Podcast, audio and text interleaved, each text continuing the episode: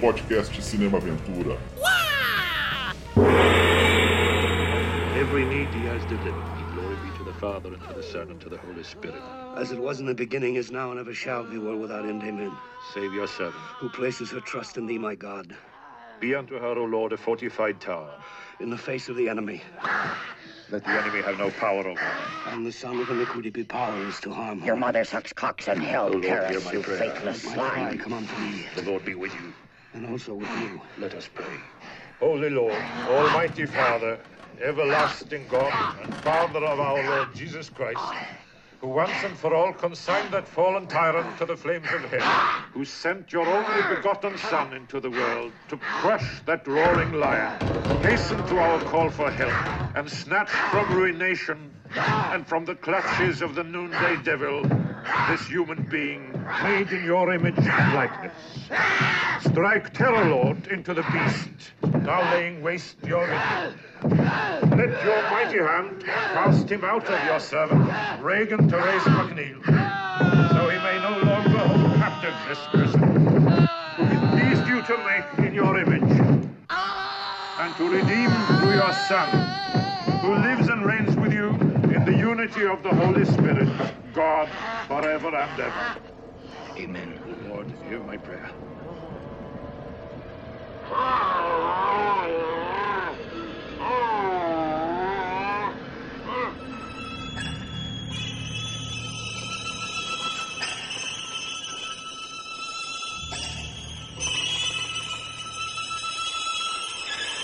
E aí, pessoal, começando mais um podcast Cinema Aventura. Estamos no Agregadores Podcast quinzenalmente falando da biografia de astros e diretores e também dos gêneros mais emocionantes do cinema, como ação, artes marciais, ficção científica, guerra, enfim.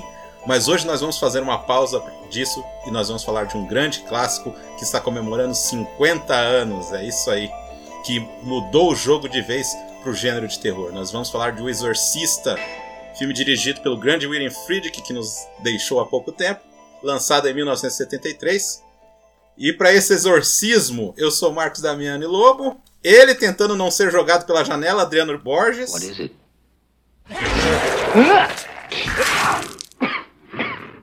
Ô pessoal, beleza? Eu tô animado aqui de novo. É o segundo filme de terror que a gente grava. A gente gravou sobre o Evil Dead faz pouco tempo. E eu tô animado, classicaço, filmão, vamos lá. E ele, com água benta, dando soco no diabo, Daniel Fontana. The power of Christ compels you! The power of Christ compels you! Olá pessoal, valeu Marcão, valeu Adriano, prazerzaço estar aqui com vocês de novo e deixar um recadinho logo no começo. Nunca se esqueçam que God, ao contrário, é dog. No meio do programa, quem não entendeu, entenderá. Entenderás. Ó, hoje a gente vai falar de um grande clássico de cinema que muita gente já falou mesmo. Tipo, Daniel já fez Formiga na Tela, o pessoal lá do, do Filmes Clássicos também fez podcast disso, mas hoje a gente vai tentar se concentrar nesses 50 anos, nessa influência que o filme trouxe pro cinema, né? A gente vai falar um pouco das continuações, assim, bem, como diria o Daniel, né? Puxando a descarga, mas, mas a gente vai tentar diferenciar um pouco, afinal de contas, as nossas formações são completamente diferentes dos outros podcasts aí. O Daniel é um estudioso do Friedkin, tem, fez até curso disso. O Adriano é filósofo, então é, eu sou formado em artes visuais, então a gente vai tentar fazer um, um mesclado aqui para sair um pouco diferente, né? Pra, com aquela, aquela mesma batida de curiosidades e tudo, né? Mas a gente vai falar, claro, das etapas que esse grande clássico trouxe. E eu vou já disparar aqui que dá para falar, cara, que esse filme pro terror é meio quase que o 2001 para ficção científica, né? Facilmente, facilmente. E assim, a gente tem que invocar as palavras do próprio pai da criança, o William Friedkin no caso, que ele nunca se referiu a, ao Exorcista como um filme de terror. E de fato, ele permite todas essas, ou melhor, várias outras leituras, né, dentro do que você consegue ler do filme fora a possessão. É claro que a parte gráfica possessão é um filme sobre possessão, claro.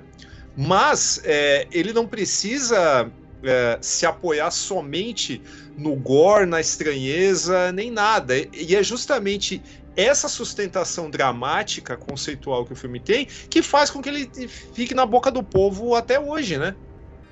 Não, eu concordo com o Daniel. O filme não se limita a, a, a susto, né? A terror, a, a uma coisa só. Dá para você extrair bastante coisa do filme. Você tem niilismo, você tem crítica à medicina, você tem crítica à religião, você tem drama, né? Então é, é um filme bastante abrangente e acaba sendo bom em tudo que ele faz, em tudo que ele se propõe, né? Uhum. Então todo mundo deve se lembrar que o livro se baseou numa série de exorcismo que teve em, em Maryland, né? um menino com o pseudônimo de Roland Doe, né, que os fatos ocorreram em 1949. E quando você vê a história real, você vê que o livro captou bem. E assim, cara, a gente fez recentemente aí, que, que lançou há pouco tempo aí, o dos Eleitos, que é um filme fiel ao livro, né? E aqui novamente um caso que o autor escreveu o, o roteiro do filme, né? Apesar que o, que o cara não, achou que não estava muito bom e o Friedkin deu uma bronca nele falando que não, cara, o, o filme tá aí no livro, então. né? Tem que dar um saco. Ele Mas não é... gostou do, do roteiro, porque o roteiro tinha muito flashback. Exato. Aí ele falou: Ah, eu não quero nada dessa merda. Ele falou o seguinte: Ah, você fez com a sua obra o que nem o seu inimigo faria com você, né? Capa logo com essa merda e faz o filme direto. Eu quero contar uma história direta. Então ele meio que contestou, daí ele pegou e refez o roteiro, né? Não, mas na, a, além disso, o Friedkin pegou o livro e, tipo, rabiscou ele inteiro e devolveu rabiscou pro cara. Inteiro. Tá aqui, isso cai, isso fica, isso cai, isso fica. Mas é importante falar também que a entrada do Friedkin nessa história, ela também acontece de um, de um jeito, assim, tortuoso.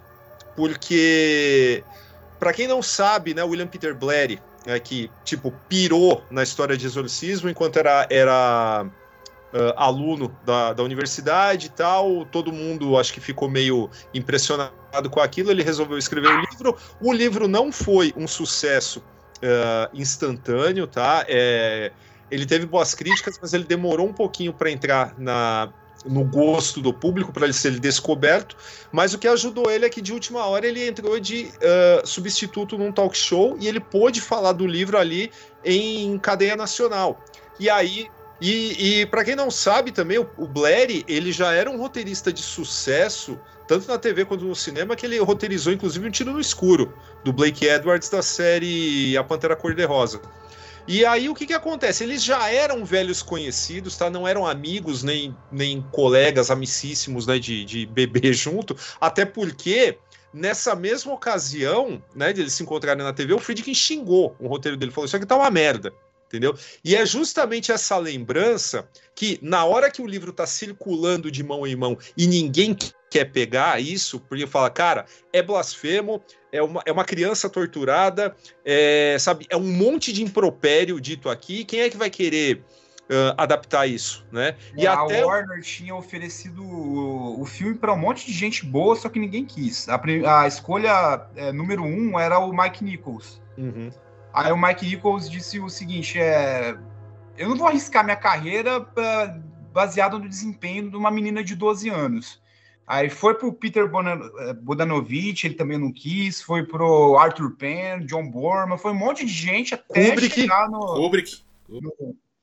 Então, mas o, o é, Bodanovich o Bodanovic tem uma, uma notinha aí, é, um adendo é, que torna isso ainda mais, essa história ainda mais deliciosa, que ele recebeu uma cópia do livro autografado pelo Blair, é, que dizia na dedicatória: se ninguém, é, se você não fizer esse filme, ninguém mais o fará. Né? E aí ele deu um migué e falou: ah, acho que é verdade, ninguém vai fazer, né? então vou ficar quieto.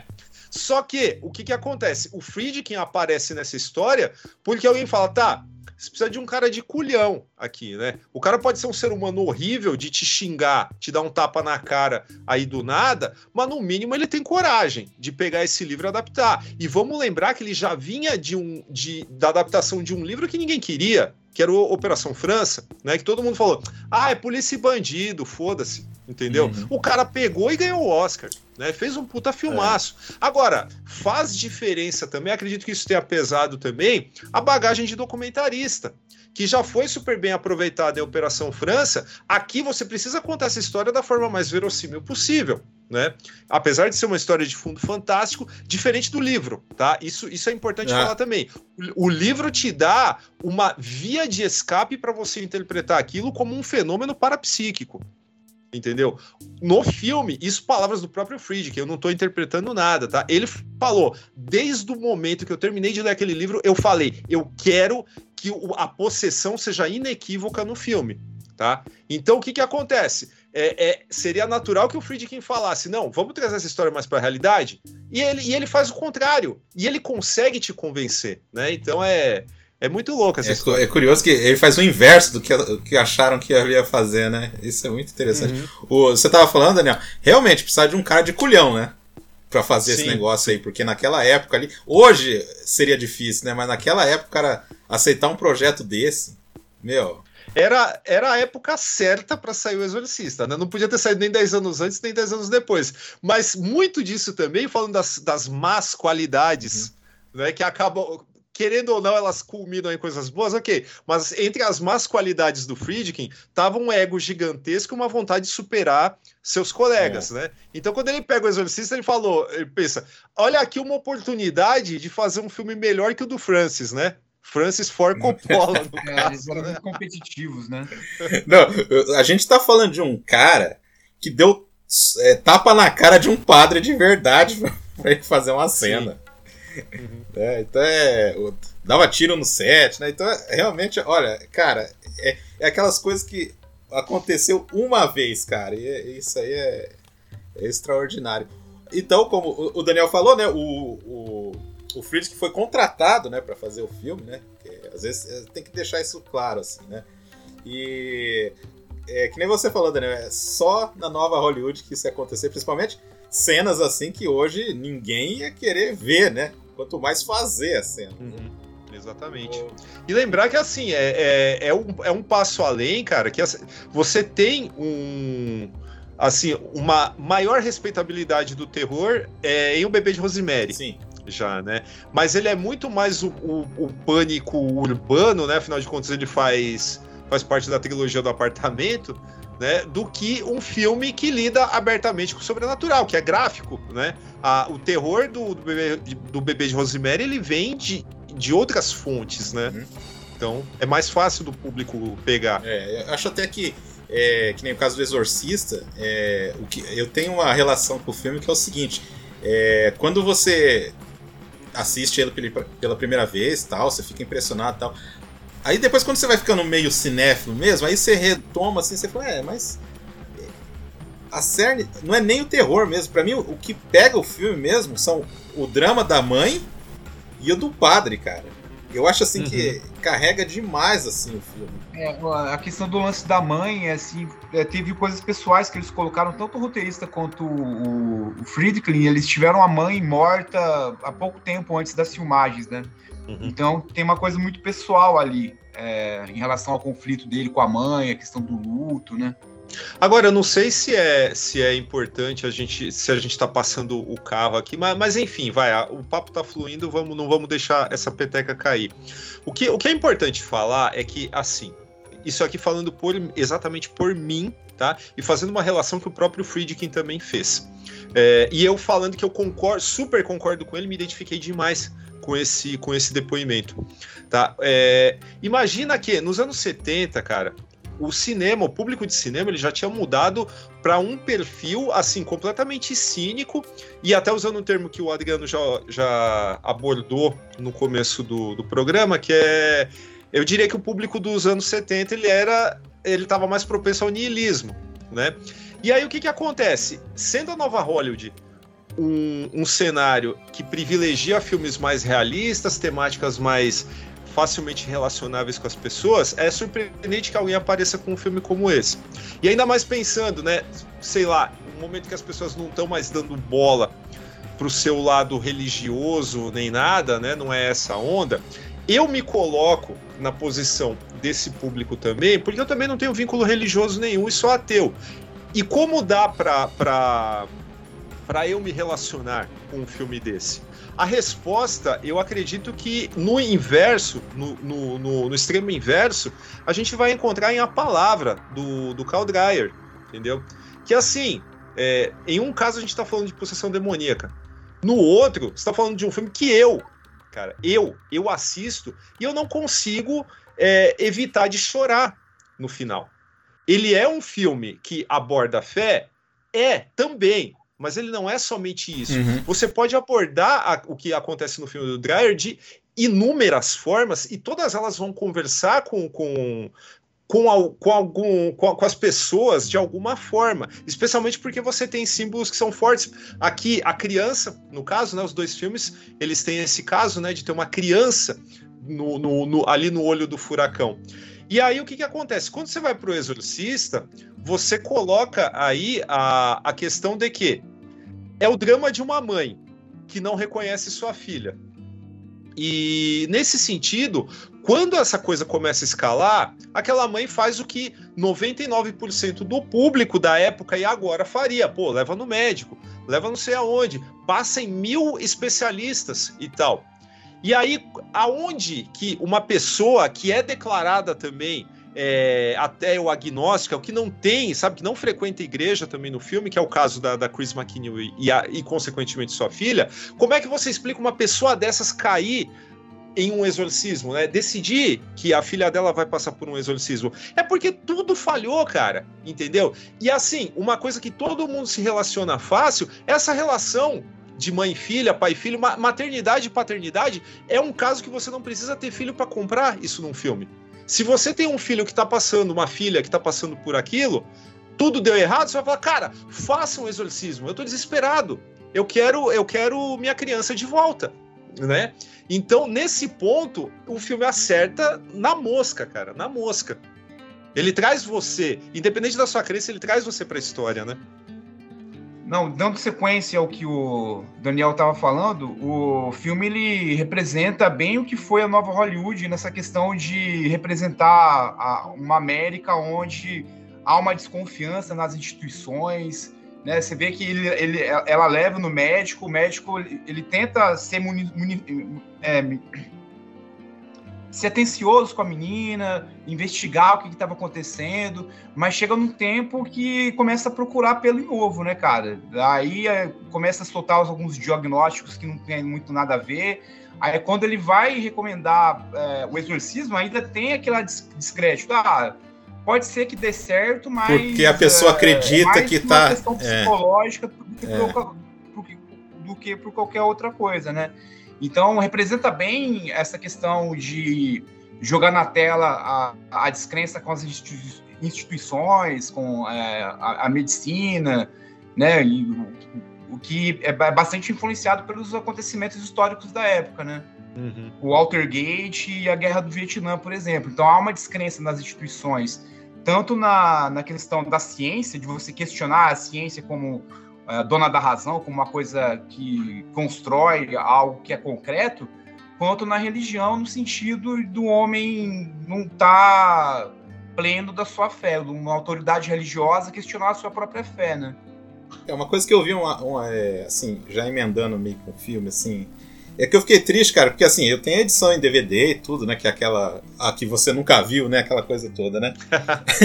Eu vi essa, eu, tá, tá na HBO Max essa daí, Exatamente, tá, assisti essa. Porque antes tinham colocado a original e o povo ficou reclamando, né? Ah, porque não é a versão do Friedkin, não sei o quê. No streaming eles tinha deixar você escolher as duas, né? Igual tá a última sessão de cinema, hoje você entra no HBO Max, tem a versão que foi pro cinema e tem a versão do diretor, né? Legal.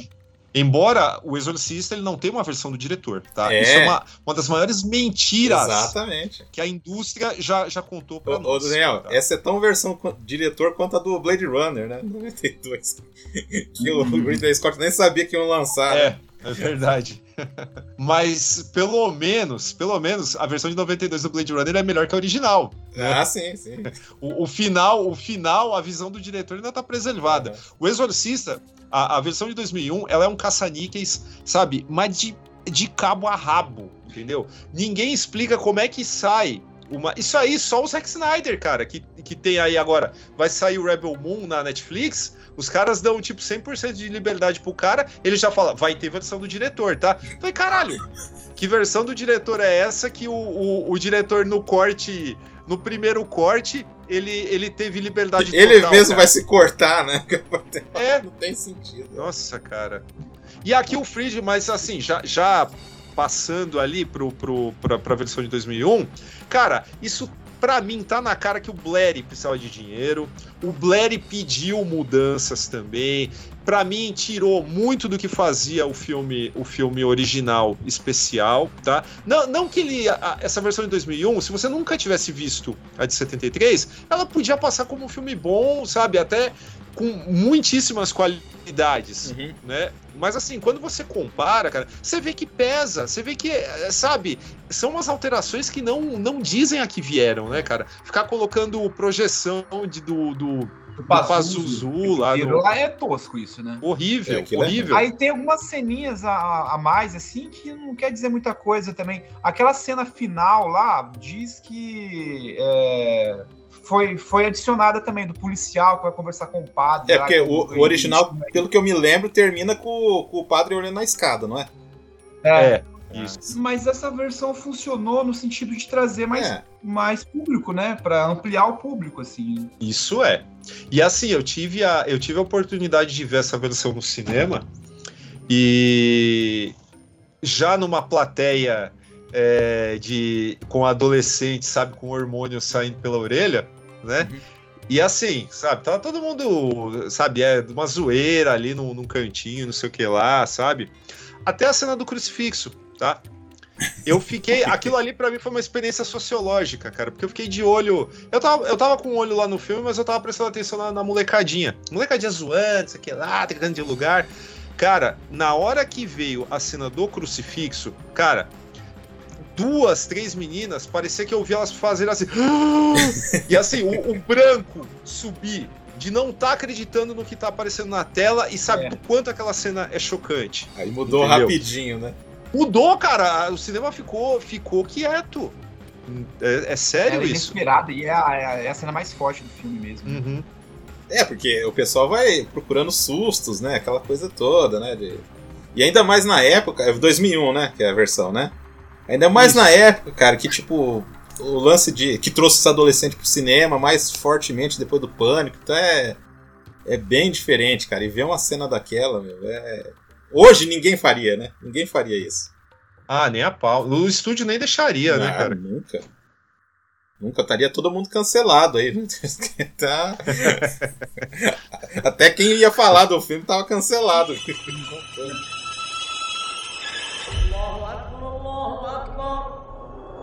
الله أكبر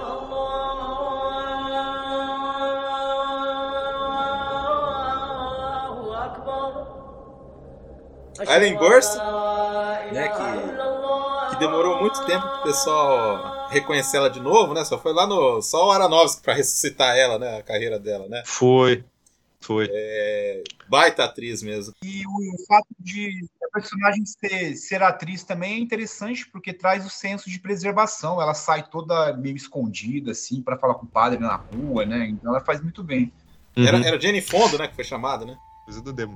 Eu sei que assim, o Jason Miller, ele, ele caiu no filme também, que é uma, que é uma escolha, assim, o, o cast desse filme ele é maravilhoso, né, cara? Incrível. Ele é maravilhoso. Assim, o Jason Miller, na verdade, ele foi mais um motivo de, de prejuízo, né? E mais um lance assim do Friedkin. Não, o meu filme precisa ser perfeito, porque o Stacy Kitt Olha. já tinha assinado, já tinha assinado para ser o, o padre, cara. Só que aí o Jason Miller é, procurou o Friedkin e falou, cara, é, você tá falando de um cara com crise de fé. Eu fui seminarista e abandonei. Eu conheço esse personagem, vambora. Ele, ah, cara, já não tem mais, já não tem mais tempo. O cara já assinou ali, não, não tem mais teste. Aí aquele negócio também que só os anos 70 permitia, né? O cara vai fazer um teste na miúda com o cara e falou, puta, mano, o cara é foda. Aí vai lá no estúdio, manda o outro embora, paga Caralho. ele e contrate esse, entendeu? O, o Jason Miller que era dramaturgo, né? Ele tava querendo virar ator, né? Sim. É, bem- Nossa, cara, ó, é um dos, pra mim, um dos melhores personagens de filme de terror, cara. Ah, é incrível. O facilmente. ator faz um trabalho incrível.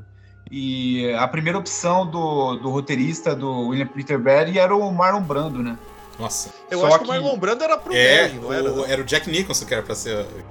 Isso, Ah, exatamente. o- ah sim.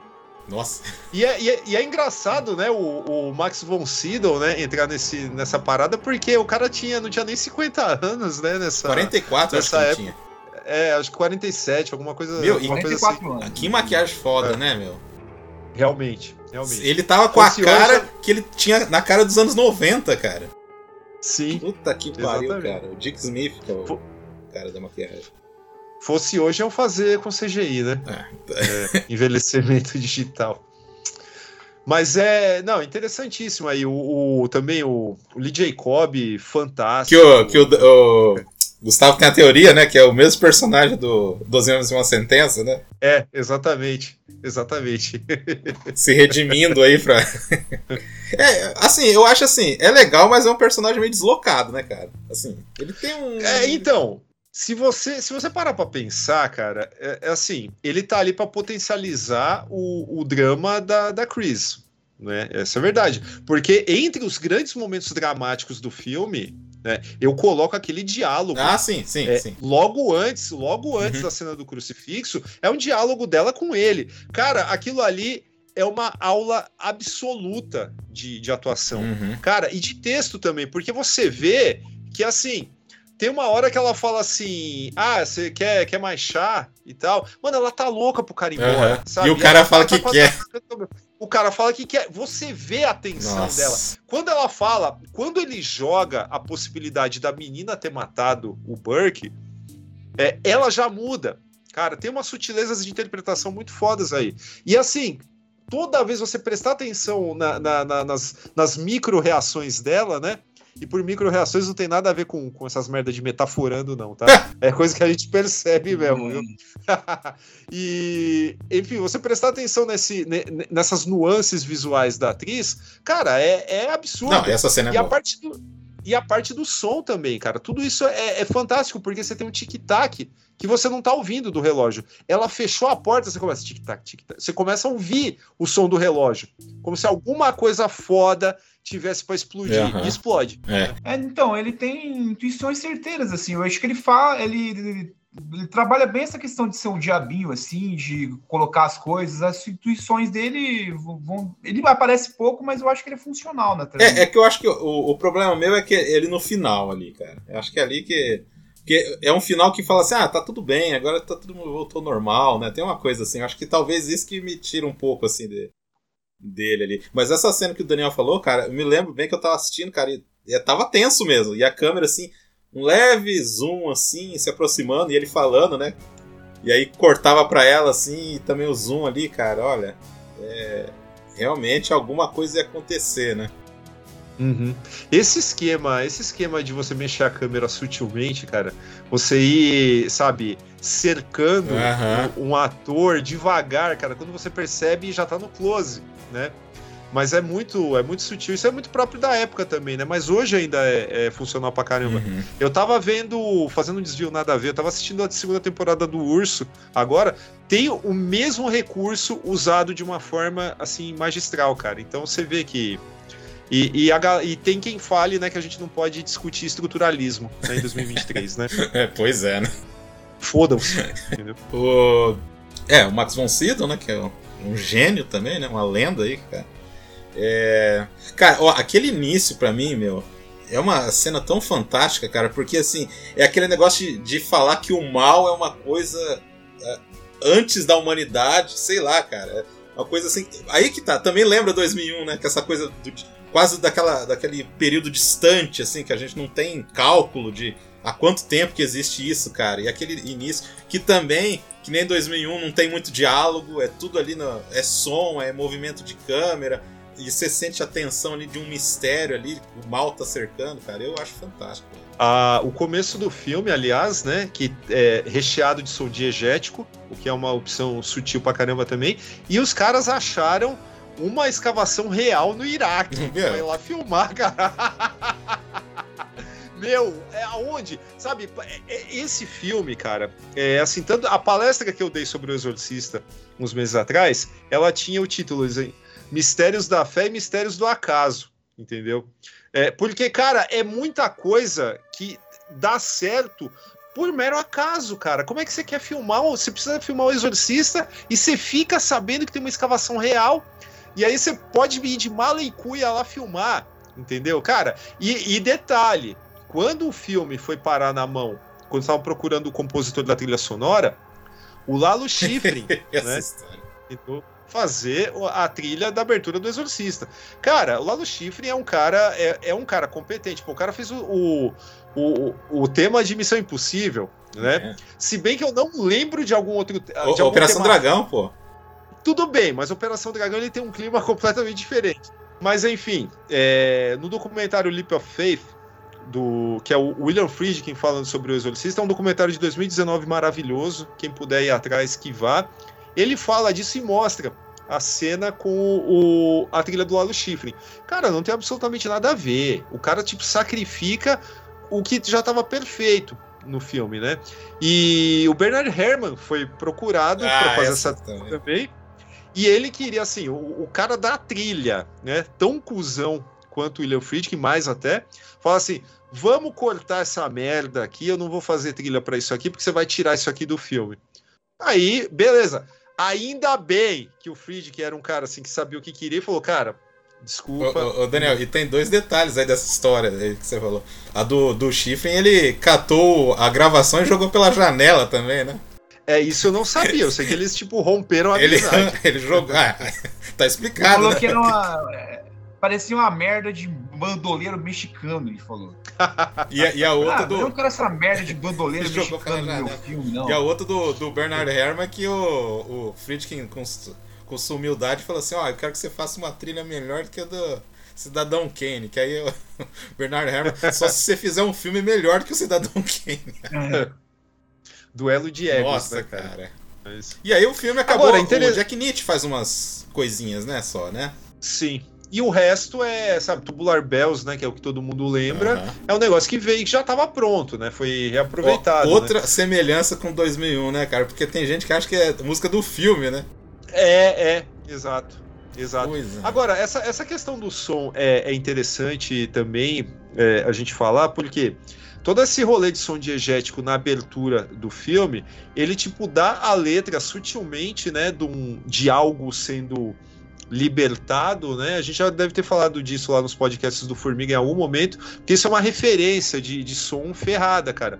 Na hora que a cabeça do Pazuzu é encontrada na escavação, é, você ouve um barulho de vento assim, que dá, assim, se você prestar bem atenção, é, o espectador médio, ele vai deixar passar, ah, é um vento ali normal. Mas a gente que sabe como funciona a captação de som, a gente sabe que aquilo não podia ter, aquele som não podia ter aparecido naturalmente. Ele é colocado. E por que ele é colocado?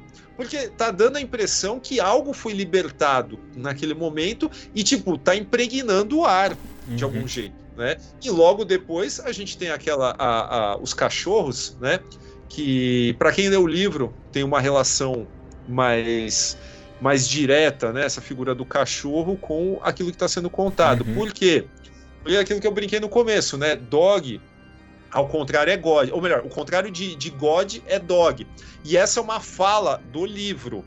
E uma fala do livro, tá? Um tipo de, de, de coisa que você só insinua, só pode insinuar num texto escrito. Se fosse falado, não teria o menor sentido. Tanto que algumas, escri- eh, algumas edições velhas do, do Exorcista, eh, eles traduziram como. Em, em vez dela falar, quando o padre pergunta qual é o seu nome, e ela fala dog, né? Eles colocaram Suede, entendeu? Que é Deus, ao contrário. Ficou horrível isso.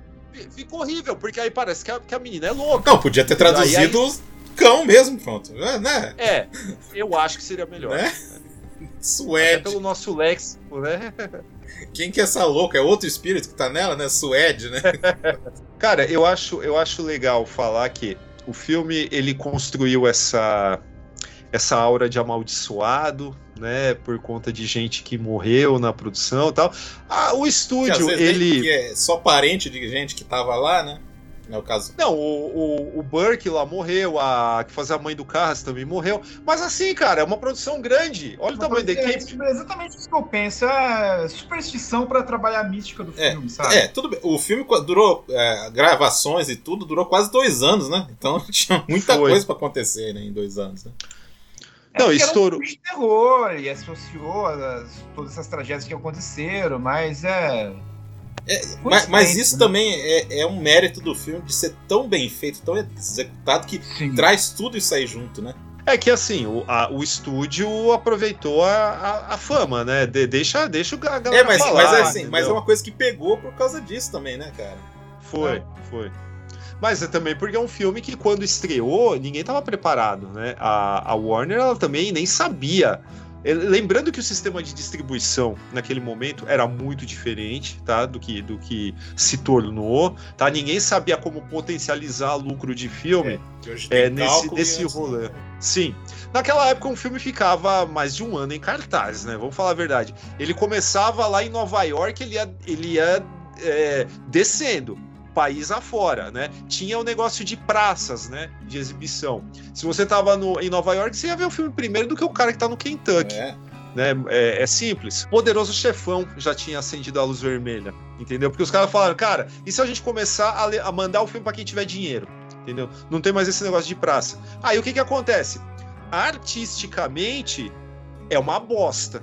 Vamos falar a verdade, porque aí o filme fica menos tempo em cartaz, né? Porque antes você fazia o seu filme, você, tipo, quando você tava lançando outro filme, era quando seu filme tava saindo de cartaz, porra. Ah, Então, pro, pro artista é bom. Pra quem bota dinheiro, não é tão bom, né? Você quer o retorno rápido.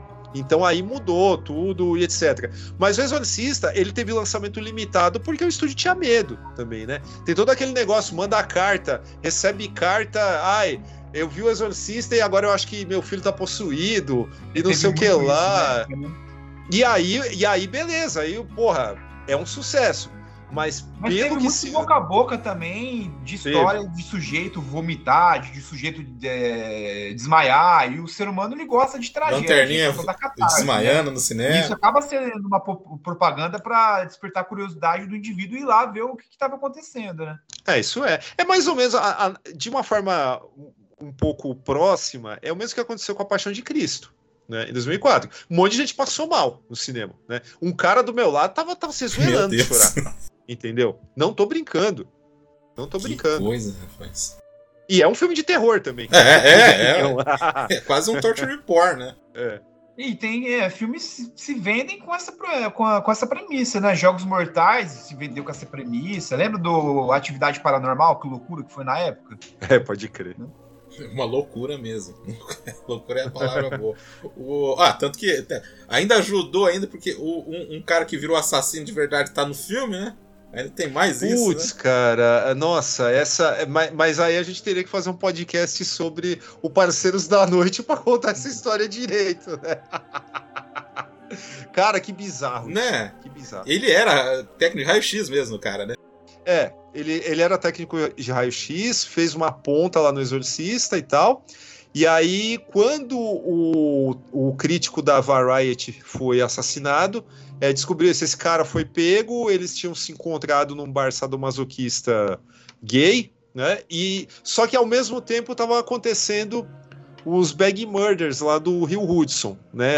A- é, membros ensacados que estavam é, surgindo ali no Rio. Esse cara, até hoje ninguém sabe quem fez, mas esse cara chegou a, cogitar confessar esses crimes também. E aí o que que acontece? O livro, puta, puta desvio da porra, né? Mas não tem como não falar, né? O, o Friedkin, quando foi dirigir Parceiros da Noite, ele só se interessou pelo livro também porque ele ficou sabendo desse cara e foi lá entrevistar ele. Aí o cara falou assim: ah, que eu vou confessar o negócio do Rio lá também. Aí ele falou: caralho. Poxa, Eu mas. tenho que... Aí a vida real provocando o cara, né? Aham. Pra ele fazer um filme, né? Ah, a gente tem que falar também, é, é, assim como, como eu tô vendo que tá, tá meio caótico o papo, mas a gente não pode esquecer disso, tá? É assim, o Friedkin, cara, além de ser um grande cineasta, ele é um conhecedor de arte ferradíssimo, tá? Ferradíssimo mesmo, tá? Então, a- as influências visuais do Exorcista não é só, ah, vamos fazer um filme de terror que vai, sabe, vai ter vomitão, vai ter crucifixo na ali, sangue pra todo lado, vai ter palavrão. Cara, ele foi buscar as, as influências dele no, no Magritte, o pintor surrealista, inclusive para fazer a icônica cena do pôster, que para quem nunca parou para pensar, a fotografia do exorcista, ela não é realista, ela é naturalista, tá? Porque tem vários jogos de luzes ali que são feitos que jamais poderiam acontecer na vida real. Só que o cara consegue disfarçar para que aquilo soe natural pra gente. Não é um não comparando e dizendo que um é melhor que o outro, tá? Não- mas não é um Mario Bava, né, que mete uma luz vermelha do nada ali pra botar um clima e você fala, caralho, que puta efeito da hora. No Exorcista você, tipo, embarca nisso, tá? E a cena do pôster, por sinal, ela é baseada num, num quadro, numa, série de quadros do, do Magritte, né? Inclusive tem que tem o, o poste de luz ali. Mas se vocês prestarem bem atenção nesse, nessa, nesse frame do filme no pôster, vocês vão ver que a luz que tá ali logo acima do padre parado, ela não tá incidindo no cara e a luz que vai direto de, direto para ele vem da janela. E como que a luz da janela vai fazer aquele caminho para baixo? Não tem como. Né? Então o que, que acontece? O cara vai pegar a, a, a referência de fotografia dele em Magritte, é, em Caravaggio, em Rembrandt, porque esses, né, a- a- ao lado do Magritte, que é surrealista, ele pega os outros do barroco porque tem a questão religiosa. Né? E isso é, é interessantíssimo no filme. Você vê, você vê um jogo de chiaro escuro que é, é uma pintura na fotografia do filme. E fora, né, o outro pintor, que é o James Ensor, que entra para entra como referência da maquiagem da menina. Cujos testes mal sucedidos, que seriam jogados no lixo, Uhum. acabaram aproveitados no filme, né? Isso é uma outra história bacana. Uhum. Mais um acaso que deu certo, né? Eu quero concentrar um pouco aqui, cara, no, no drama do, do personagem do Jason Miller, o Carras. Meu, o cara é um padre que está com crise de fé. Aí ele é, ele é psi- Psiquiatra. psiquiatra, isso, é. Ele é psiquiatra Ele também. fez psiquiatria em função da igreja. E o cara luta É. boxe, cara. Então quer dizer que o cara tá correndo pra tudo quanto é que é lado, né? E fuma, bebe e fica bêbado. Isso é sensacional, né? Nossa. Não, mas se você parar pra pensar, cara, para, para pra pensar na jornada dele. Primeiro ele É trata. né? Não, não, não, mas digo assim, como ele trata esse fenômeno que, que se apresenta na frente dele? Primeiro como psiquiatra, É. tá? Ah, é uma Sim. doença. Depois como padre, vamos fazer o exorcismo, vou participar do exorcismo. Terceiro, como boxeador, porque ele bate na menina. É exatamente isso que Ele tava acontece, né? preparado pra esse momento. É. Cara do céu. E, e sempre, E sempre assim, uma quando- coisa assim que. é, quando eu falei assim desse. Que o filme às vezes deu uma baixada pra mim, né? Lógico que depois eu recuperei o fôlego com o filme, mas, mas esse drama dele com a mãe, cara, de ele se sentir culpado, cara, sempre me fisgou, assim. Eu sempre achei, porra, os caras. É isso, isso que é um clássico, cara, porque. Que nem você falou, Daniel, voltando aí meio. Você falou brincando aí da jornada dele, cara, mas é um negócio assim, tipo, do cara recuperar a fé e ao mesmo tempo ali cair pro desespero, né? Porque na hora que começa os insultos ali, o cara cai na do, do Pazuzu Uhum. lá, né? Sim, então é. sim. E aí, pra ele tentar se reerguer pra poder combater o negócio lá, cara. Putz. E ele tem o tio que fica jogando um monte de verdade na cara dele, dizendo que, ah, se você fosse médico de verdade, você a gente não ia estar nessa situação, você ia conseguir pagar um hospital decente para sua mãe, né? Então surge ali com um diabinho assim na cabeça do cara também, né? Uhum. É, um filme, a gente pode, de novo, né? Ele, ele é um filme sobre possessão, evidentemente, mas ele também é um filme sobre perda de fé, né? É um filme sobre problemas familiares também, né? É um filme que também lida com, com o, talvez até, isso não é algo que eu concorde, mas eu não posso tirar a validade de alguém que apresenta esse, esse argumento também. Eu acho que cabe a discussão. Esse filme tem uma leitura conservadora, reacionária também, se você olhar pelo lado da, da, da mãe, tá? Em, em relação a tudo. Por quê? Porque você tem uma menina que está prestes a entrar na puberdade, né? Quantos casos de adolescente que você não vê a mãe falando assim, nossa, não reconheço mais minha filha? Aqui é dito como, como, como fator dramático. Mas em muitos casos você pode imaginar uma mãe falando isso com uma puta raiva da sua, da sua filha. Não reconheço mais minha filha, não parece minha filha, e etc. Isso por quê? Porque mudou, cara. Você saiu da infância, você é outra coisa. E muitas mães não estão preparadas para lidar com, com a adolescência. Aí, beleza. Na metáfora que algumas pessoas podem enxergar nesse filme, você tem uma menina dentro ainda da sua pureza infantil virginal. É, a parte do crucifixo poderia ser vista como uma metáfora para menstruação, e a mãe se apavora com essa nova fase, e quem vai trazê-la de volta para sua pureza infantil são dois sacerdotes da Igreja Católica. Entendeu? É, é simples, tá? É, é, não é como eu vejo o filme, tá? Mas eu acho que essa é uma leitura que cabe à discussão. Né? Quando eu li isso, eu falei: caramba, é, isso, isso mostra, isso não diminui o filme, isso mostra a riqueza Aham. dele. Né? E, e lembrar que quem escreveu esse livro era um católico. Né? A gente Uhum. não pode descartar isso também, né? Não, e é curioso, ele, ele, ele ser católico, agora você tomou um ponto, né? E escolheu o Friedkin, né? Que é um cara completamente, Sim. né? É muito É o contraponto. Exato. É o, con- o contraste precisava existir, né? Tanto que a versão de 2001 ela falha justamente porque tenta se aproximar mais da igreja, né? Ele tenta te dar mais um conforto católico, entendeu? Que assim, que para grande parte do público não funciona. Simples assim.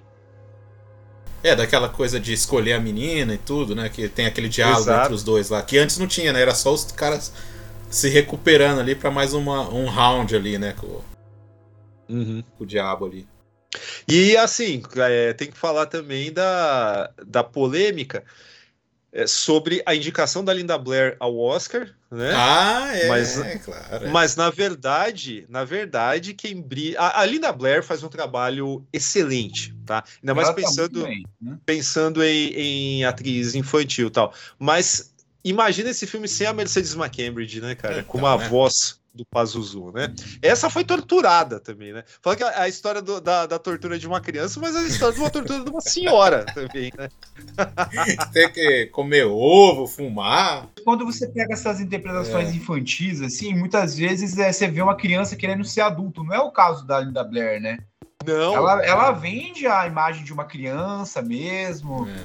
a inocência da criança, né? E, e, assim, é todo, todo esse preâmbulo do filme, é, esses bons momentos que eles têm, é tipo pra, justamente para você tipo dar uma acomodada e tipo se chocar mais lá na frente, né? E inclusive, inclusive, o Friedkin falou que é, ele tentou incluir no começo do filme aquilo que ele chama de notas de graça, tá? O que seriam essas notas de graça, cara? Todos nós passamos por isso, sabe? Vários dias do mês, a não ser que você esteja com uma depressão ferrada, tá? Mas assim, passamos por isso vários dias do mês, mas a gente não sabe explicar e não sabe prever isso. E o que, que é uma nota de graça? É quando você, tipo, tá andando na rua num dia, sei lá, final de tarde com sol, é, a- aquela hora mágica, sei lá, você passou, viu uma árvore que o raio do sol desceu, ficou um negócio lindo, maravilhoso, você re- respira, fala, nossa, que bonito, né? Que da hora essa tarde, tal. Você não tem como quantificar isso de forma alguma na sua vida. Isso acontece, né? Agora, você tem que tirar o chapéu para um cara que consegue colocar isso no filme, cara. E isso acontece na parte que a Chris está voltando da filmagem. No logo depois lá que o, o, Carras está assistindo e tal. E a hora que toca o Tubular Bells, inclusive, tem uma hora que ela passa pelas freiras e as freiras estão com, com o hábito meio que esvoaçando na, que, e as folhas ali no chão. Cara, é uma cena belíssima, cara. E assim, é o que ele fala. Eu tentei capturar as notas de graça do nosso cotidiano e colocar nessa parte do filme, justamente para contrastar com o sofrimento que essa personagem vai, vai encarar dali para frente, né? Uhum. Ah, e o que eu não falei também, cara, sobre. sobre só, só retomando rapidamente para não. Sim. É, para complementar, o negócio do- da, da leitura reacionária, é, eu esqueci de falar, né? É uma mãe divorciada, né? Que cria sua filha sem religião É, e, e sem um homem por perto, exato. né? É. Entendeu? Então. Tem essa, É. tem essa característica a ser levada em conta também quando você pensa que foi um A católico. mãe solteira, né? Isso acontece muito em filme de japonês, né? De terror, né? Também tem esse Existe lado. né? uma- uma- umas críticas feministas em relação a isso também, de você interpretar como metáforas, né? Eles, eles Uhum. pegam, por exemplo, tem feministas que não gostam de como esse filme foi trabalhado quando ele pega quando ele pega a questão da, da personagem da Linda Blair ser uma menina, que ela tá na fase de puberdade, ela tá se descobrindo, né? Aí você coloca o demônio como se fosse algo que seria natural para a menina se desenvolver, uma metáfora que representa isso. Aí Uhum. precisa da, a- da igreja para abafar esse desenvolvimento feminino. Então, existem é, interpretações feministas assim nesse sentido, né? Também. né? Sim. Cara, a gente, a gente não desenvolveu o lance da Mercedes McCambridge. cara, É, é, passou disso. muito, muito por cima mesmo, É. né? Não, então, é, a Mercedes McCambridge, ela era uma veterana do rádio, né, ela já tinha passado pelo Mercury Theater do, do Orson Welles, inclusive, né, aquele caso famoso lá do, do Guerra dos Mundos e tal, pra quem não sabe, né, vale a pena pesquisar. Ah, mas ela já tinha uma carreira como atriz, ela fez Johnny Guitar do, do, do Nicholas Ray e tal, tem vários filmes aí, só que assim, o que era preciso naquele momento, né, uma voz que não soasse tão masculina e também não tão feminina. E assim, você precisa de alguém que tivesse um domínio ferrado da voz, né? Chama, chamaram ela, né? Falaram assim, pô, vamos tentar. E parte dela, inclusive, a, a iniciativa de é, o, o- insight a respeito do, do trabalho que ela estava que ela tava realizando. É, a gente está falando de um espírito dentro de um corpo que não pertence a ele, né? Então é, tinha que parecer algo que estivesse prestes a se a, a romper, a se libertar e tal. Então ela resolve fazer essas falas amarrada a uma cadeira. né? O que já parece assim bem, bem um método, um expediente bem bárbaro, né? Mas partiu dela, partiu dela, tudo bem. Agora tem, tem a questão também de que para distorcer ainda mais a voz, ela que era alcoólatra, mas abstêmia naquele momento, ela volta a beber para ficar com a voz mais arranhada, né? Meu Deus. E se submete a uma dieta de ovos crus, né? E Pra piorar fumar, ainda é. mais. Ah, e voltou a fumar também, né? Nossa, encarnou mesmo, hein? Cara do céu. E assim, ela, ela também era católica. Então, como tinha muito padre ali na, na consultoria do filme, ela, pelo menos ela tinha alguém com quem Aham. conversar, né? Pelo menos isso. Exato. pois é, né? O que tinha ali era padre, era, tinha um monte de. Ah, o, o cara lá que levou os tapas lá do, do Friedkin é, o- é um dos principais lá, né? É, É. o padre Dyer, né? Que dá a extremunção pro Carras, né? Daí. Cara, então, aí, aí essa polêmica aí é porque, tipo, então metade do, do, do papel é dela, né? E aí os caras dão um Globo de Ouro ali Sim. pra Linda Blair, ali fica uma situação muito estranha, assim, né? Bem. Né? É, basta alguém, quem quiser assistir essas cenas do Exorcista sem a Ah, é dublagem da Mercedes McCambridge, tem, tem no YouTube aí fácil, cara. Pô, é, é, é outra coisa. É que nem o É outra- David Prowse fazendo Darth Vader, né? Nossa, cara. Que o áudio da atuação dela é ela com o demônio, né? Aí é, a Linda Blair, por ela mesma, ela fala pouco no filme. Sim, exatamente. Agora, é assim, é, a gente falou de, de barbarismo no, no, no método de atuação, mas assim, o Friedkin era pior que o Hitchcock, né? Pra, tratar atores, né? Diz que ele dava tiro no set, né? Ele atirava pra assustar os atores. Aquela cena onde é, o demônio esbofeteia a Ellen Burstyn lá, ele puxava ela com força, ela ficou com uma lesão nas costas permanente, cara. É, a dor que a gente vê na tela é a dor dela mesmo. É a né? dor real mesmo. É. Aí ela, ela fez várias vezes aquilo até chegar num, num ponto que ele gostava, né? Aí ela falava, ah, tá muito forte. Aí ela, tá, eu vou puxar mais devagar. E ele sinalizava pro cara que tava puxando pra ele não, não mudar o ritmo, pra continuar, né? Não, é, bom, bom, Então vocês estão falando que o, pau, que o né? Jason Parece- Momoa jamais ia trabalhar com o Friedkin, então? Jason É porque ele. Eu não me lembro que filme que ele tava reclamando de maus tratos no set, porque tive- tinha que esperar muito pra gravar e eles façam. Tá que pariu. viu? Jason. Que escura, né? E esse cara ainda quer fazer o lobo da DC. Ah, né? então, né? Não dá, né? Mas é, é, essa, esse negócio de, de atirar, né? O, a cena que o Jason Miller assusta com o telefone, quando ele tá ouvindo a fita, aquilo ali foi um tiro disparado no set também, cara. ah, fora também, o que, o que mais que teve? É, teve esse negócio aí da, da, da Ellen Burstyn, ter esse negócio, sabe, de, de ligar um- umas câmaras frigoríficas, né, para fazer o, a respiração, né, porque É. ele, ele não quis forjar, é, bom, aí até tá certo, né, O cara morreu, né, também. Mas- Falando, o cara que fez isso morreu, né?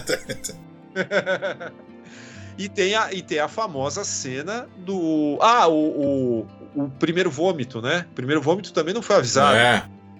O, era pra falar, não, mira no peito, ele, ele vai te acertar no peito. É. Mas ele fala pro cara, mira na cara. né? Ainda bem que o Jason Miller não saiu do papel, né? É. O- Ele o- tinha uma mania de, de pegar a câmera e ligar de forma de repente sem avisar pro ator pra deixar ele desconfortável. Do nada ele pegava, ligava a câmera e colocava na cara das pessoas. O método, o método de trabalho do Fried, que era o método do J.K. Simmons no Whiplash, né? É, é. O... Outra coisa Hum. interessante é que na cadeira de diretor tava escrito assim: ganhou um Oscar por Operação França. Ah, é, Exatamente. É. Aliás, aliás, ostentando o título de diretor mais jovem a ganhar um Oscar, mas era mentira, ele mentia a idade, né? Nossa, cara. O cara, ó, realmente. E, e assim, já que a gente tá falando, comentando dele, né, cara? Isso você olha, cara, é uma carreira assim completamente desigual, né? Mas quando o cara, assim, ele tinha, Quando ah, acerta. o cara é né? gênio mesmo, né? Nos Demais, acertos sim. ele era gênio, né? Não, então, com, to- com o tanto de merda que ele fez na, na carreira, ainda assim ele não deixou de ser chamado de mestre. Ele, ele, não, ele não comprometeu o status dele de, de cineasta foda. É diferente do M. Night Shyamalan, né? É, então, coitado. Do homem que foi substituído, né? Mas então, mas, mas você tinha puxado o negócio do padre que tomou tapa na cara, né? É. Tem que falar, como a gente estava nessa, nessa seara, o padre O'Malley, que era consultor do, do filme, ele acabou arrumando uma boquinha lá, um papel. E aí. Muito o- bem, viu? Faz muito bem. Faz, Faz, então, bem. mas ele, ele carrega. Então, mas talvez ele não soubesse que ia ter que carregar uma cena foda né, lá no final, né? Que é dar a extremunção Ah, pro seu melhor amigo que acabou de, de cair da Puta que escada. pariu, cara. cara. Porra. Aí, beleza. 5 horas da manhã, é, frio pra caralho, o cara já tinha feito 50 takes ali, não sai, não sai, não sai. Aí o, o William Friedkin, né, chega lá, cara, você confia em mim? Eu confio. Aí, pau! Na cara. Cara, Aí vai lá e faz a cena. Mais um caso de sentimento real visto na tela. Porque naquele momento, o cara tremendo do jeito que ele tava, era por causa do tapa. Ele não tava representando, né? Aham. Não, cara, é- essa cena dele fazendo extremunção no cara, bicho, eu não lembrava, cara. Eu, eu tava assistindo e falei, puta merda, tem isso aí ainda, cara. Que é melhor, vou falar que essa, essa parte do, do, do filme, ela é muito mais bem resolvida do que no livro. Porque no livro Sim. fala que ele sorri, É, entendeu? é. Você dá uma, uma via de redenção pro cara. O filme é legal por causa disso. Se você é um pessimista filho da puta, como sou eu, como o meu caso, eu acho que o capeta venceu, cara. Entendeu? Agora, se você quiser olhar aquilo ali e falar, porra, legal, sabe? Deu tudo certo, bem ou mal, sabe? Eu não, eu já acho que a vida de todo mundo foi desgraçada, entendeu? Mas, enfim, ele deixa você escolher. O livro já não, não te dá essa Já, dá, é, já, já te define o que, que é, né? É. Não, mas mesmo assim, se fosse um, um, um lado positivo, cara, mas assim, você sente o sofrimento do cara da dor, né? Porque o cara não consegue nem Ah, falar, né? O cara só mexe o dedo, cara. Nossa. É. Que cena, cara, que cena. Não, pra, e- pra chegar no Exorcista 3 e estragar isso. Calma. Daqui a pouco a gente puxa a descarga, calma. Cara, ó, e, e o final é tão rápido, né? Tudo acontece assim, tipo, ainda você tá naquele negócio quando tá a cena ali do, do Meryn morto ali, né? Que eu- antigamente eu sempre ficava na dúvida, né? Não, mas o cara morreu, né? Que aparece o cara tentando ressuscitar. E é tudo rápido, né, cara? Já define assim de um jeito que não dá tempo, cara. O, acho legal também, cara, a gente comentar os simbolismos também que o filme trouxe, que não daria. Como o diálogo lá do Dog e God não daria pra colocar no filme, né? O filme ele também ele faz sua contribuição, né? Com algumas coisas assim que pra mim são brilhantes. A medalhinha de São José, né? Toda hora o, o símbolo de, de, de é, coisa em, em sentido é, descendente, né? Você tem a medalhinha caindo, você tem o cara sonhando com a mãe descendo a escadaria do metrô, Uhum. né? Não consegue, não consegue alcançar, não consegue Outra cena gritar. é. Demais isso, cara, demais. E assim, a todo mundo. E a própria escada, cara. Se você interpreta esse lance do, do, do sonho, da medalhinha caindo, pra mim é inequívoco que o Carras, tipo, se ferrou. Nessa- história, tá? Porque a todo momento você tá mostrando alguma coisa relacionada a ele que tá, ca- tá caindo, né? E você tem a escada Uhum. no final. E ele se suicidou. Só que é um, é um suicídio é, contraditório, né? Enfim, na versão de 2001 fica a, a imagem da mãe dele lá, né? Pra ele, ah, eu vou me encontrar com, com a minha mãe. né? Isso não faz sentido nenhum, tá? Vamos manter a, a, a cabeça na versão, É. na versão original. Cara, é um, é um, um suicídio, tá? Condenado pela, pela Igreja Católica de um jeito ou de outro, mas também foi uma forma de salvar a menina. porque ele Exato. estava possuído, ele ia matar a menina. Então ele teve força, mas por outro lado, o capeta não faz o que ele quer quando ele possui alguém, entendeu? É, é muita coisa pra digerir, né? Uhum.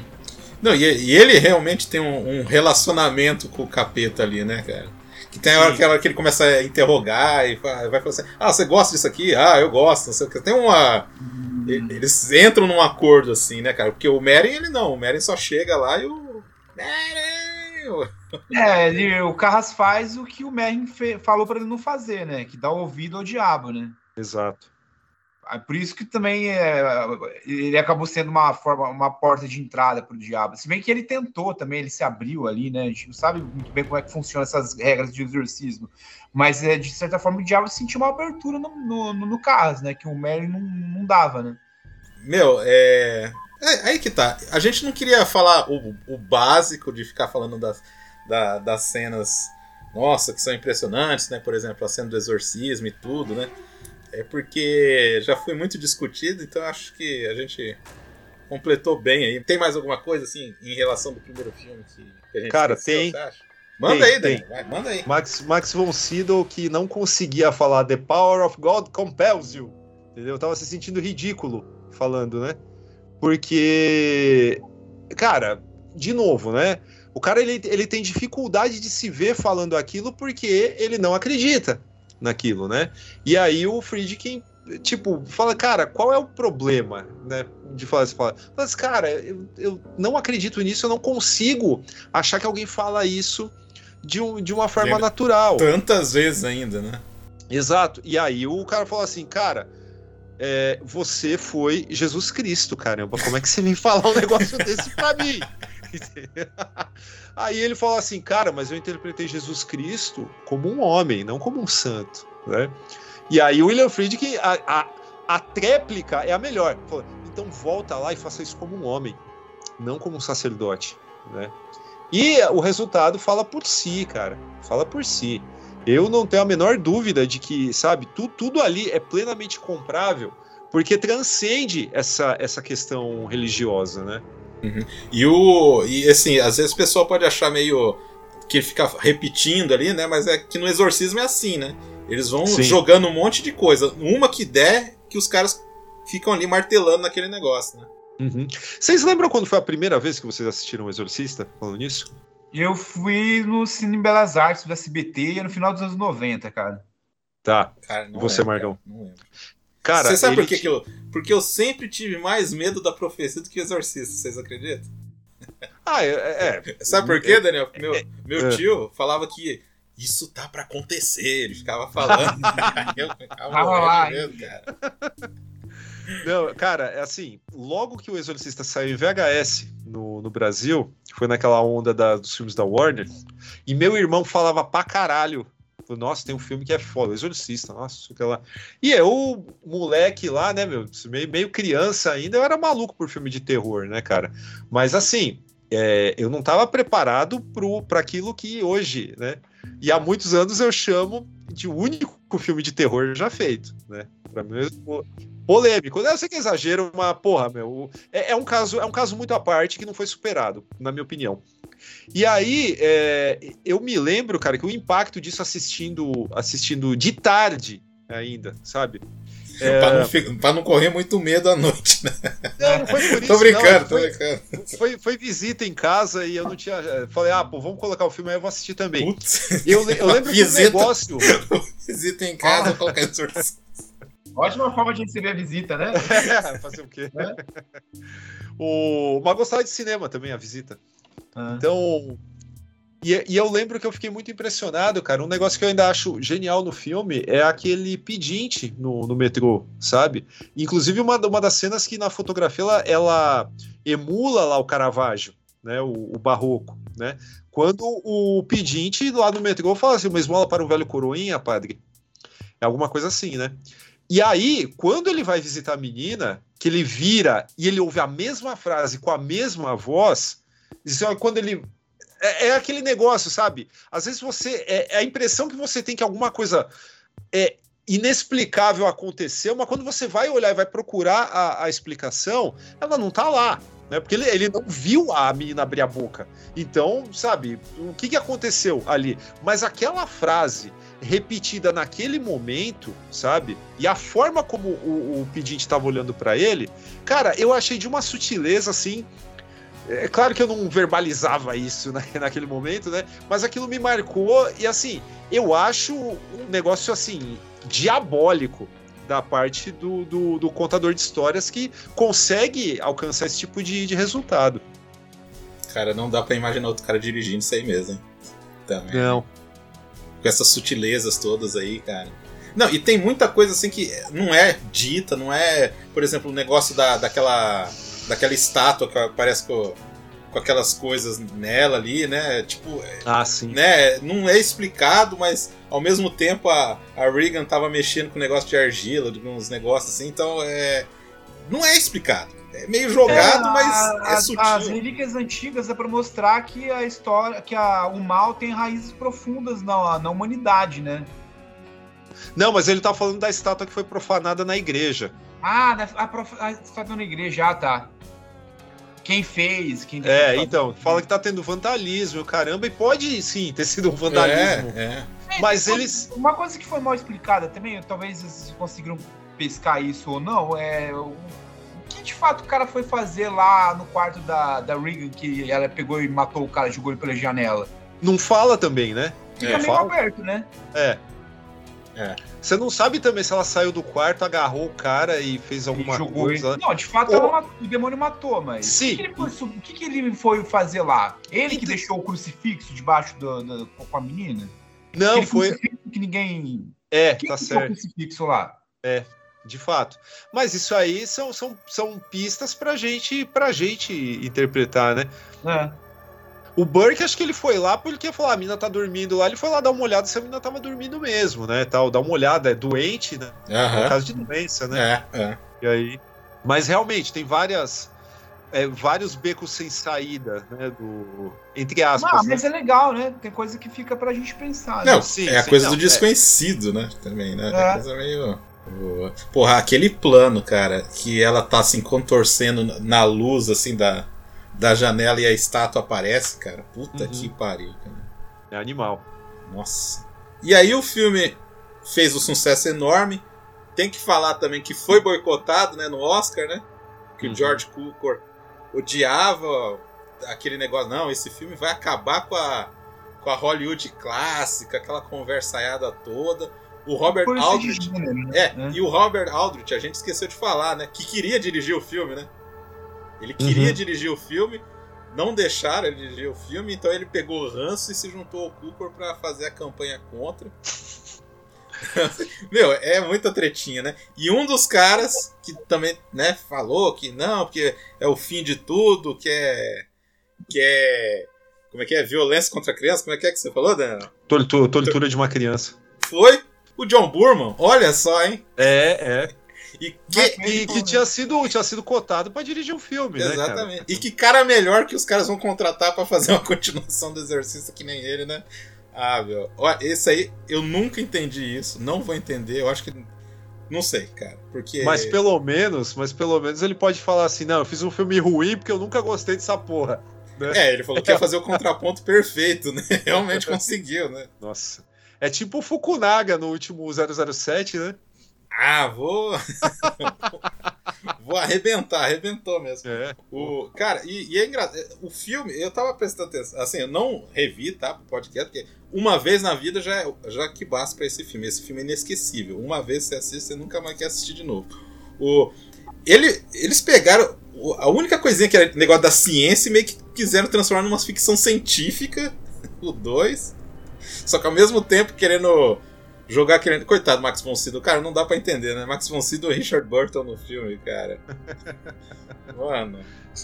É, eu lembro que eu vi faz bastante tempo esse filme também, em madrugada que passou na Globo, eu achei terrível também. Ele trabalha bastante com a questão de do obscuro, só que não fica muito claro o que, que ele quer, né? Ele não tem um elemento de terror que é trabalhado de forma consistente, assim, ele, ele é bem fraco, né?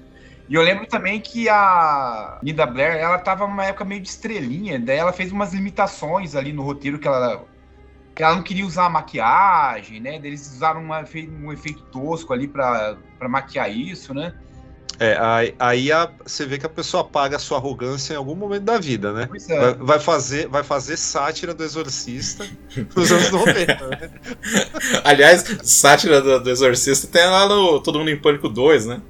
Que é com o James Woods, né? Ah, eu não vi, eu não vi, mas é, eu, tô, eu tô ligado que tem algum. algum É, tem- aí tem a parte até que eu sempre lembro isso aí, cara. A gente sempre, assistindo, revendo aí o Exorcista original, a gente lembrou que da hora que, é- que tem uma hora lá, Daniel, que o, né, que o, acho que é o Caras fala aí, né, que tá lá conversando com, com o demônio ali, aí ele fala assim, sua mãe está aqui conosco, né.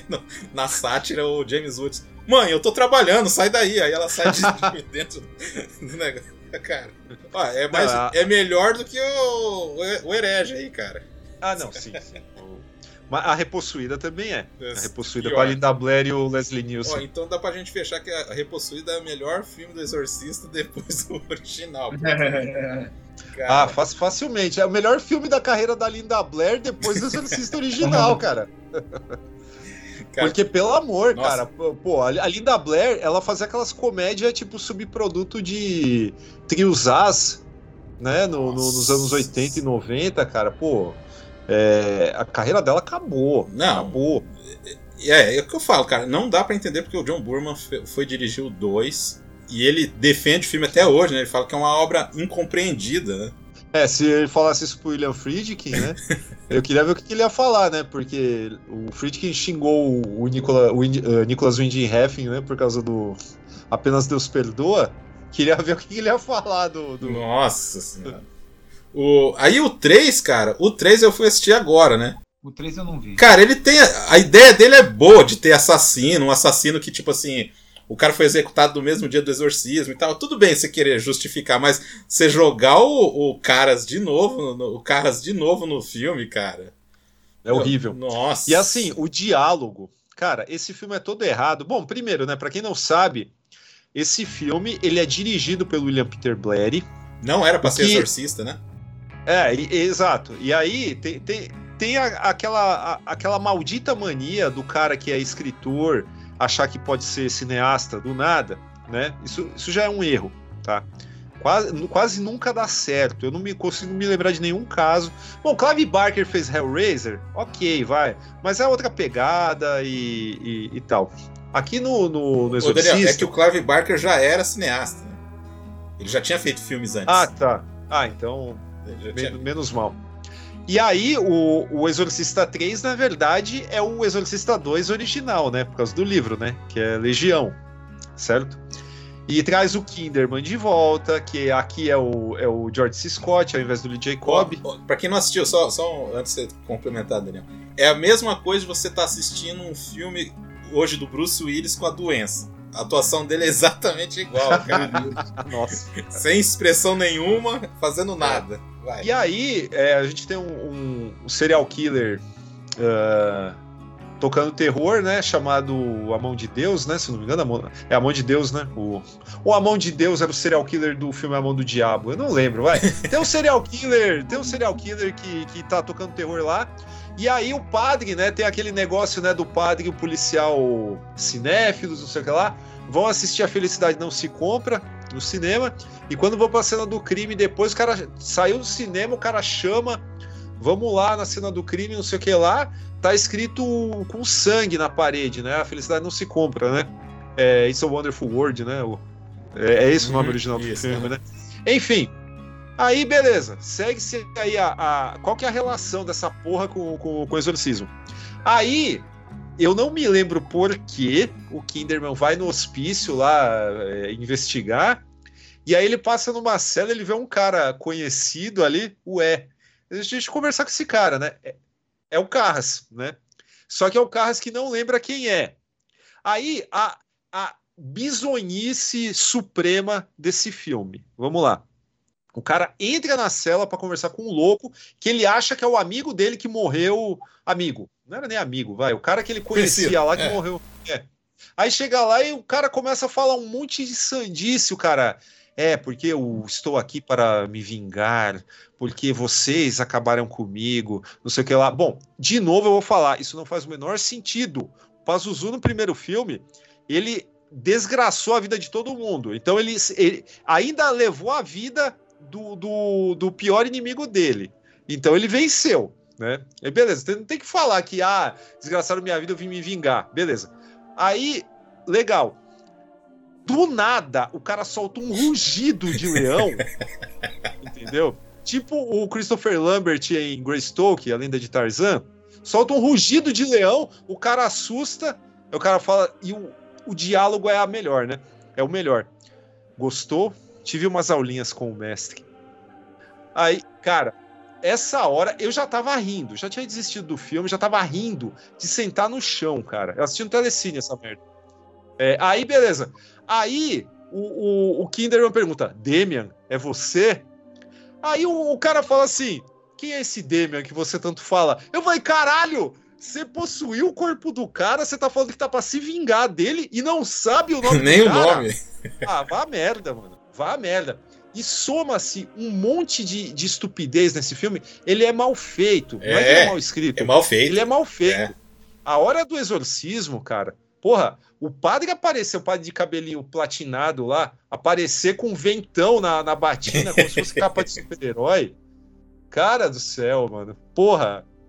A enfermeira que foi matar. Olha, olha a loucura. Eu tô jogando só drops aqui, né? Mas já dá pra perceber que é uma bagunça esse filme. A enfermeira que foi na casa do Kinderman matar a família dele. cara. Ah, essa cena é maravilhosa. tesoura, cara. uma tesoura de, é, de jardim pra cortar a, O pescoço a da menina lá, porra. é, aí, cara, ô, ô, ô, ô, puxa a mina. Cara, essa cena é, é cômica. Parece Cômica. animado essa cena aí. Parece. Parece, cara. Puta merda. Aí, Adriano, já assistiu já o filme, ó. A gente, Já, já. a gente já assistiu o filme pro pessoal aí, ó. Ah, teve um negócio que a gente não falou. Ah, O sonho do Kinderman no começo, a bandinha no céu de anjo tocando Charleston. meu Deus do céu. Ah, a gente não Ah. falou do Kinderman, do filme que ele foi assistir, né? Que é sensacional, né? Que ele tava chamando os caras pra assistir, né? Lembra? Não, É, não. Otelo com a, a Debbie Reynolds fazendo Desdemona e o Groucho Marx fazendo Otelo, cara. Ah, pode crer. Puta que pariu. Aí depois eh, tentaram reviver, né? A Morgan Creek tentou reviver a franquia, né? Que é um rolo, cara, que ó, demorou pra eu entender como é que foi o negócio, né? Que eles queriam fazer todo a, o prequel da, do, do Exorcista, né? O Exorcista do início. Chamaram o Paul Eles foram Schrader. animados depois do, do relançamento em 2000, né? Viu que tinha gerado uma grana, né? Então Foi. pensado o caça-níquel total, né? Aí chamaram o Paul Schrader, né? Que é o baita escritor e tudo, né? Diretor de cinema também, né? Tax Driver ele escreveu, um monte de, de filme foda assim. E aí chamaram ele pra fazer o filme, ele queria fazer tipo um suspense, meio drama psicológico e tudo. Fez o filme, todo mundo achou meio parado, não gostaram do filme, chamaram o Rennie Harlin, que pra quem não lembra, o Rennie Harlin, né, que fez Duro de Matar 2, mas também fez Do Fundo do Mar, né? Então é um cara que E fez duro de prender também. Duro de Existe esse filme, tem o Viggo Mortensen no elenco, fazendo papel de James Dean de quinta categoria. E é e o nome original do filme é Prison, mas aqui se chama Duro de Prender. Cara, tá muito confuso isso aí, tá complexo demais esse negócio aí. O Rennie Harlin era só pra adicionar algumas cenas e remontar o filme. Só que aí ele começou a fazer isso e deu uma de Zack Snyder da época, né? Que aí começou a fazer outro filme, né? Regravou um monte de coisa, chamou outros atores pra completar o filme, tirou, tipo, a Maria Bela tá na versão do. Não, Maria Bela não, a. Como é que é o nome dela? Isabela. Que foi Bond Gear também? É escorúpico. Escurúpico. Tiraram ela do filme, colocaram outra atriz, então, tipo assim, mudou tudo. E o Stellan Sargarsky ficou no filme, né? Ele faz o Merry nos dois filmes, cara. Não era pra ser o Liam Neeson antes dele? Exatamente. Era pra É. ser o Liam Neeson, é, o John Frankenheimer ia dirigir o filme. A John, John Frankenheimer Isso, ficou ele doente. morreu, né? É, aí. Aí atrasou as gravações, deles, o William Neeson estava envolvido em outra coisa, É. deles chamaram o O Stellan. Que assim, coitado. o John né? Frankenheimer ia ter mais um Ilha do Dr. Morro nas costas, né? Nossa, é, mas que fazem? Oxi. Coitado, rapaz. Aí o. E assim, eles Hum, foram. Foi exibido o primeiro corte para os produtores, os produtores acharam uma bosta. Aí, porque não, Não tem terror, que ia né? vender, Não tem terror. ia muito artístico demais, né? Mas o filme é bem fraco também. Não é só artístico, não. O filme é bem fraco, cara. E aí o, o- esse, o, a- o Exorcista, o, o início, cara, é tipo, é como se fosse a múmia, cara. A múmia do Brendan Fraser, assim, tipo, parece um filme de aventura, sabe? Uma coisa meio assim. Tem uma cena com as hienas, cara, que é uma coisa constrangedora, sabe? É, o Imagina se fosse com o ser né? por um momento lá, ele começa a trabalhar como arqueólogo, alguma coisa assim, né? Imagina se fosse com o Liam Neeson, né? Aí Nossa. ia ficar com mais cara de aventura. Cara, não, mas o, o lá, ele cata a arma, dá tiro, tem guerra no filme, cara. Sabe? Nossa, meu. É, aí o. Aí. Tá, se arrependeram, né? Porque ninguém foi assistir o filme. E lançaram aí a versão do, do Paul Schrader. Chegaram pra ele, deram um pouco mais de grana pra ele finalizar o filme, a versão dele, que foi lançado no outro ano com. É, pra DVD. Então, até hoje é uma Com das- outro nome, inclusive. Exatamente. Né? Exatamente. Cara, é uma coisa alienígena também, isso aí, cara. Cara, a Você chegou a achava- ver essa última versão? Eu vi. Eu é um vi. pouquinho melhor do que a do, do, do Rennie Harley, mas o filme é ruim também, tá? É, a gente achava que esse era o, era o máximo de rolo né, que podia acontecer no, na indústria cinematográfica, né? Mas o tempo provou que né, É, então, né? tem, tem mais casos piores do que esse. Pois é. Então, mas assim, a gente veio falar aqui do, do, do filme de 1973. Mas assim, a gente quis poupar vocês de assistirem as continuações, tá? Então, aqui ó, indicação do Cinema Aventura, né? Fica a dica, não assista os outros filmes, tá? Você que Só não o viu. filme de 73. Exatamente, cara. Não veja esse. Se, se nunca viu nada, vai direto no de 73. Essa, a versão que você nunca viu, esquece. que inclusive eu vi no, no Prime Video, também tá lá. E só tem essa porra dessa versão, cara. É, então, né? Mas se quer ver outro filme de exorcista, assiste o Exorcismo de Emily Rose, né? Tem- deve ter outras coisas boas aí por aí. É filme de possessão, deixa eu ver. Possessão. Evil Dead, Evil Dead é possessão também. É, Ok? Não, mas eu acho que nunca. É que nem o Daniel falou, talvez não, não vai ter. O Hereditário chegou um pouquinho perto, mas assim, essa complexidade do drama, é, realmente o Hereditário é. Tem que tirar o chapéu que ele chegou bem perto do Exorcista, mas o Exorcista é imbatível. E, e tem um plot twist, né, que faz você perder a cabeça, né? Nossa senhora! ai, ai. Gente, eu acho que encerramos aqui, né? De boa, acho que cobrimos tudo que havia pra para cobrir esse filmaço, cara. Eu acho que assim, a sessão perfeita, cara. Assista assista a palavra do Carl Dreyer, depois assista o Exorcista em seguida, né? Pense nos mistérios do acaso, nos mistérios da fé, né? E, cara, e leia o livro também, né? O livro É, vale a pena sim. Vale a pena sim. Não, o livro, é- o livro é muito bom. É muito bom. É que assim, a gente tem que, tem que aceitar as diferenças, né? Uhum. É, o filme, o livro tem muita parte da, da- do hospital ali, né? Ele fala bastante ali daquela parte. ali, né? É, mas é isso, gente. Adriano, valeu, hein? Obrigado, pessoal. Até mais. Tchau, tchau. Daniel, valeu a aula aí, cara. Opa, eu que agradeço aí a oportunidade de falar de um dos meus filmes preferidos da vida. Ah, nem não é. percebi. A gente percebeu. Foi evidente, né? Gente, ó, pessoal que está acompanhando aí no podcast, nos agregadores de podcast, o próximo episódio vai ser uma biografia. Olha só, do nada vai ter uma biografia aí no, no finalzinho de temporada aí. Espero vocês daqui a 15 dias. Valeu!